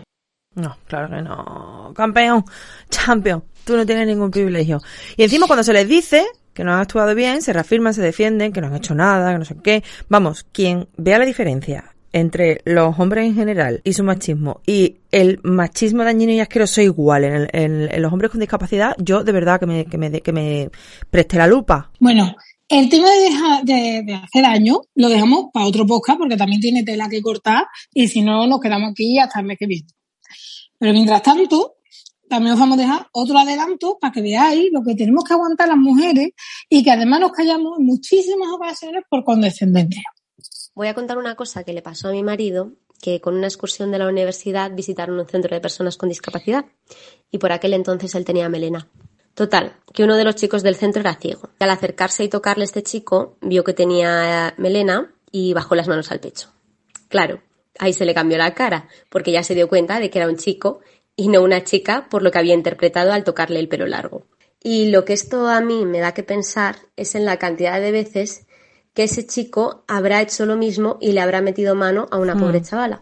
Y claro. sobre todo esto me lo planteo eh, por el papel de la sociedad y todo lo que nos queda por hacer. Porque si a muchos niños de pequeños, cuando tienen un comportamiento similar, eh, se le quita hierro, imaginaos a un adulto con discapacidad haciéndose el despistado o directamente teniendo más cara que espalda y sin filtro ninguno, porque le da igual. Y yo creo que esto es así, primero, mm, porque todavía falta mucha educación afectivo-sexual en este sector, eh, sobre todo en el caso de las personas con discapacidad intelectual, donde además abundan los estereotipos. Y segundo, eh, igual que cuando son niños, eh, creo que se tiende a justificar y perdonar ciertos comportamientos amparándonos en excusas que en realidad no son válidas, porque volvemos de nuevo al paternalismo, que si pobrecito, que ha sido sin querer, que es que en realidad no sabe. Si no sabe, que se le enseñe y que aprenda. Total, total. Uh -huh. Esa anécdota que nos contaba la compañera, un hombre la puede contar como, como eso, como una anécdota, pero una mujer se la calla. Nos callamos cuando no tienen discapacidad por culpa, imagínate si el abusador pertenece a un colectivo discriminado, ¿sabes? No te quepa la menor duda, Barbie, porque cuando somos nosotras las que nos atrevemos a, a denunciar, se resta importancia se nos dice que no lo hacen con maldad claro. y un largo etcétera. Muchas otras ya ven venir las reacciones y ni denuncian. Y bueno, las que se quejan una vez y ven la respuesta social, a ver si se atreven a denunciar una segunda, ¿no? Me parece acertado lo que dice la compañera, hay que enseñar a los hombres con discapacidad que las mujeres no son objetos, forman parte de esta sociedad, igual que hay que enseñar al resto de hombres, vamos. Efectivamente. Tenemos que presionarlos para que aprendan ellos como lo hacemos claro. el resto porque yo también tengo una discapacidad y yo también he aprendido a cómo relacionarme con el resto de personas de este entorno. Y además en este audio en concreto, yo tengo una discapacidad visual, yo soy prácticamente ciega y yo no voy tocando los genitales o tocando el pecho de cualquier persona que me encuentro calle. Como conclusión, os queremos dejar un último audio. Todos los hombres con discapacidad son machistas. Ahora se trata de localizar quién da más encantazo que otro. Pero del primero al último, todos. Más claro, el agua del arroyo, igual que tu sección, compañera. Muchas gracias María por este nuevo episodio y por seguir sacando a la luz mensualmente en esta torre de violentita vuestra realidad. Gracias a vosotras, prima. Por cierto, sí que queremos eh, informaros que el próximo capítulo será sobre madres de criaturas con discapacidad. Así que esperamos vuestras aportaciones. Estupendo, qué importante además, un gran tema. Es que no tenéis sección mala, María. Amigas, bueno, hay muchas cosas. amigas 636 75 14 20 si queréis participar con vuestras experiencias en el próximo Yo no soy esa. María, un abrazo. Un abrazo, hasta luego. Adiós.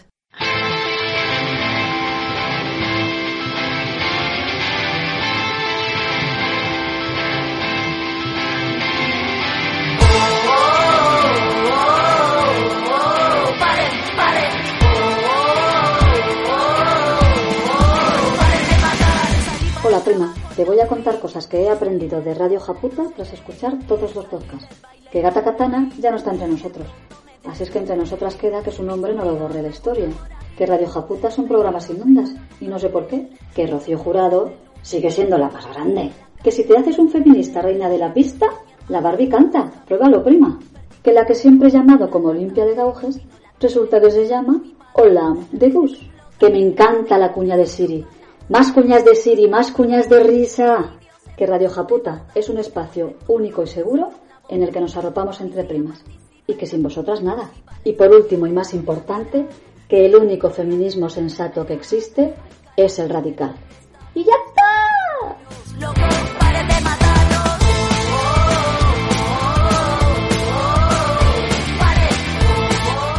Si es que compañera, es que tu audio en sí ya ha sido una cuña. Es que es que es el ingenio.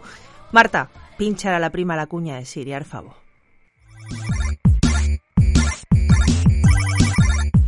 Oye Siri, que sepas que le voy a mandar este audio a la barbija puta. Barbija puta, hija del mal, rompedora de familias, la que no pare, madre de feminazis, embrujadora de vividoras, señora de los comunismos, protectora de los bolivarianos. Bueno, bueno, bueno, venga, hala, descansa Siri. Radio Japuta. Sin vosotras, nada. Y sin Siri, tampoco.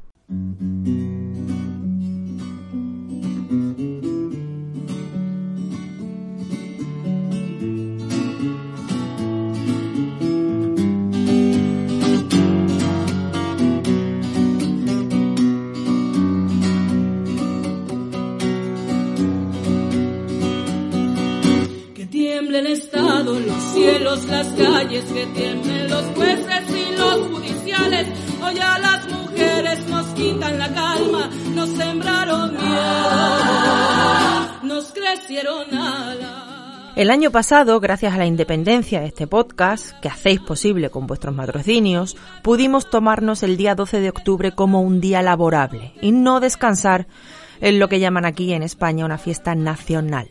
Como sabéis, aprovechamos aquel espacio y aquel programa para recordar qué significa realmente esta fecha y por qué no había nada que celebrar. Por las comandantas luchando por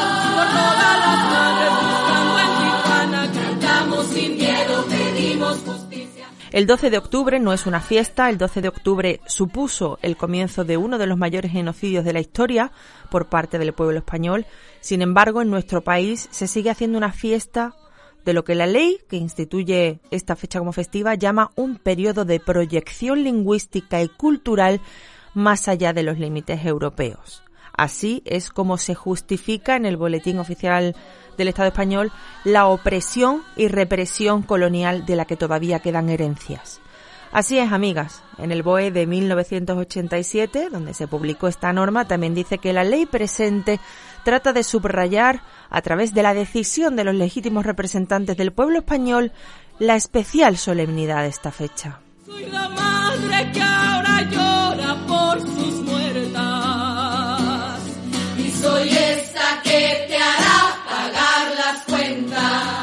Este año 2021, el día 12 de octubre cae en martes. No nos tocaría podcast, pero no podremos hacer el de su víspera, día 11, donde pensábamos volver a hablar de esta festividad de la vergüenza, aunque no cayeran día 12. Este programa del lunes día 11 no podemos hacerlo porque nuestra querida compañera Marta, nuestra técnica de sonido violentita de confianza, tiene un viaje importante que realizar esa semana, un compromiso del que no puede librarse ni por asistir a nuestra cita con el único feminismo sensato que existe. Y retiemblen sus centros la tierra. Así que con mucha pena y también con especial rabia por no faltar nunca, pero hacerlo justamente la víspera de ese día, pues os comunicamos que el día 11 de octubre, lunes, no emitiremos. Volveremos con vosotras, eso sí, la semana siguiente, es decir, el lunes 18.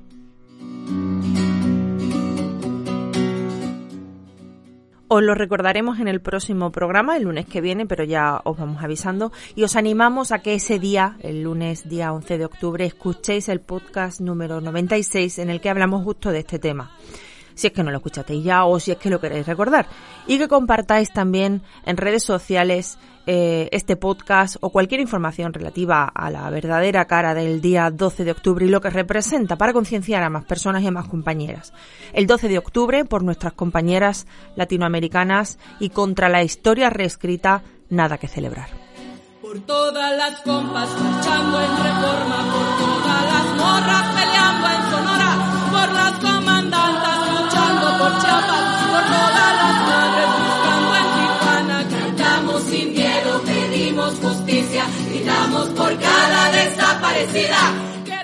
Y antes de marcharnos, os queríamos decir que vamos a realizar una encuesta para saber vuestras opiniones sobre Radio Japuta, sobre secciones, sobre temáticas, músicas, etcétera.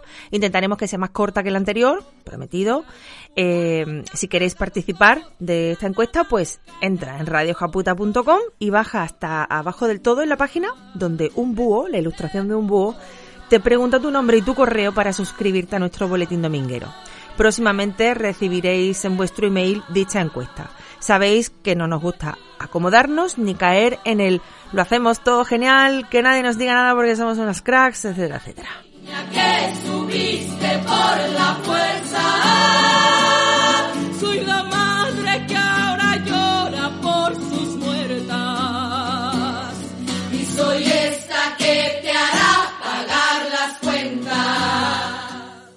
Gracias, compañeras, por apoyar, sostener y patrocinar este bote salvavidas a la deriva feminista.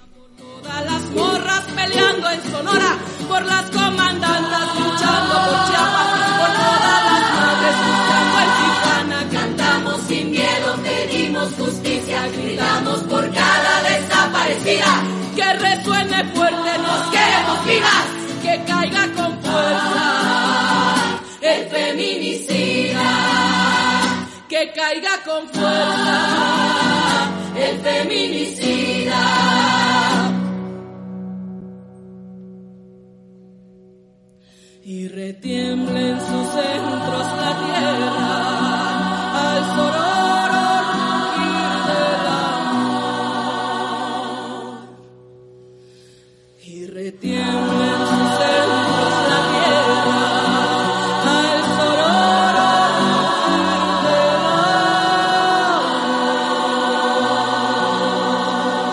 amor. Radio Japuta. Sin vosotras, nada.